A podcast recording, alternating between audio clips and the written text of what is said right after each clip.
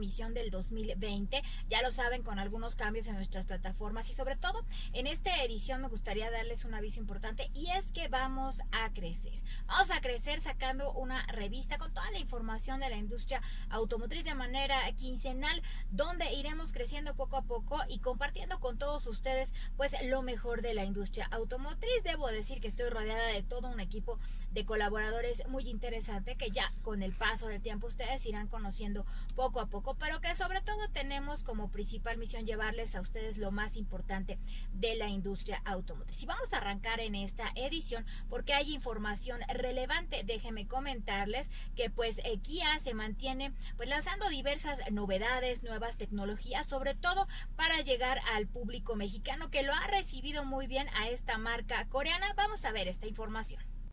Kia Motors anunció la venta de 225.446 unidades durante diciembre de 2019, las cuales están lideradas por modelos recientemente introducidos como el nuevo sedán K5 y la SUV Celtos. Los resultados de diciembre fueron ligeramente inferiores a los 241.199 vendidos en el mismo mes del año anterior. Las ventas en Corea aumentaron a 49.130 unidades en comparación con las 42.200 unidades del año anterior.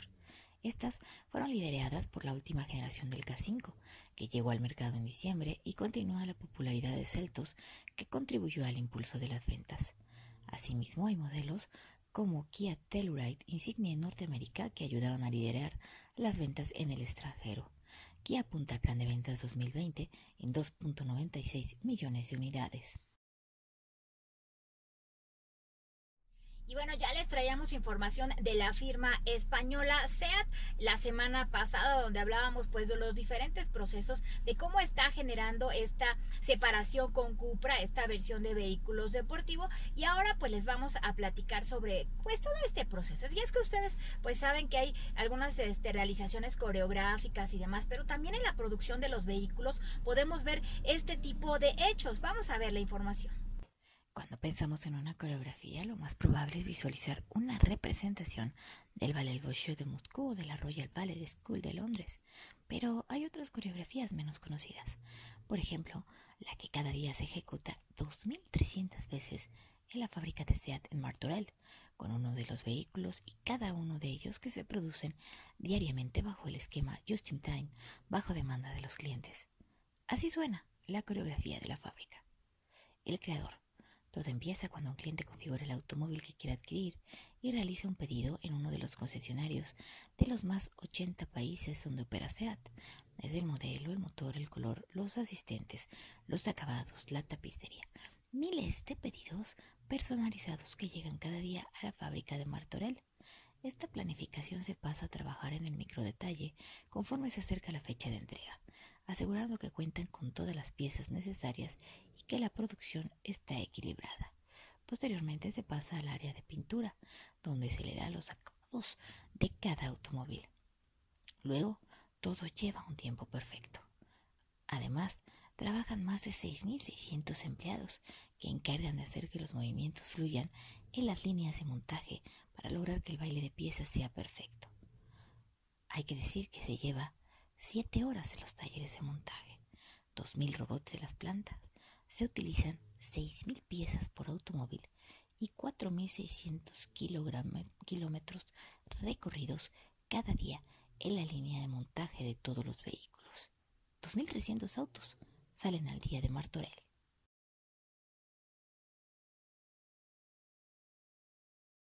Pues ya lo tienen ahí. Es que de verdad toda la producción de un vehículo lleva diferente tipo de actividades. Hasta pudiera asemejar, como ya lo vimos, pues una sesión coreográfica. Vamos a hacer nuestra primera pausa comercial. Les recuerdo que pueden encontrar toda esta información en las redes oficiales de Más Velocidad y también en mis redes particulares en Facebook, Twitter e Instagram como Klaus Espinosa.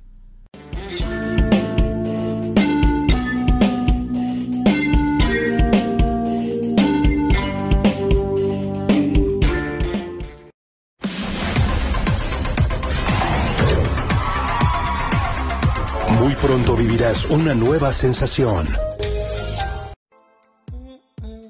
Para bocho. ¿A. El. El el bocho.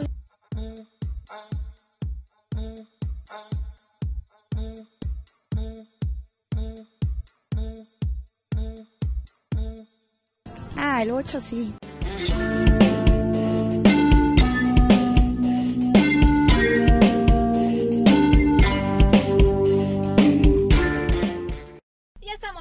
Amigos del primer corte comercial y déjame comentarles que han comenzado las actividades de los salones del automóvil. En este caso, pues comenzamos con el que se lleva a cabo en toda la zona de Las Vegas, el de Bruselas, donde ha habido importantes avisos y donde se han presentado motocicletas, se han presentado vehículos y no podían faltar los modelos concepto. Vamos a ver un poco de lo que se está viviendo en este auto show este 2020 arranca con la exhibición del Consumer Electronic Show 2020.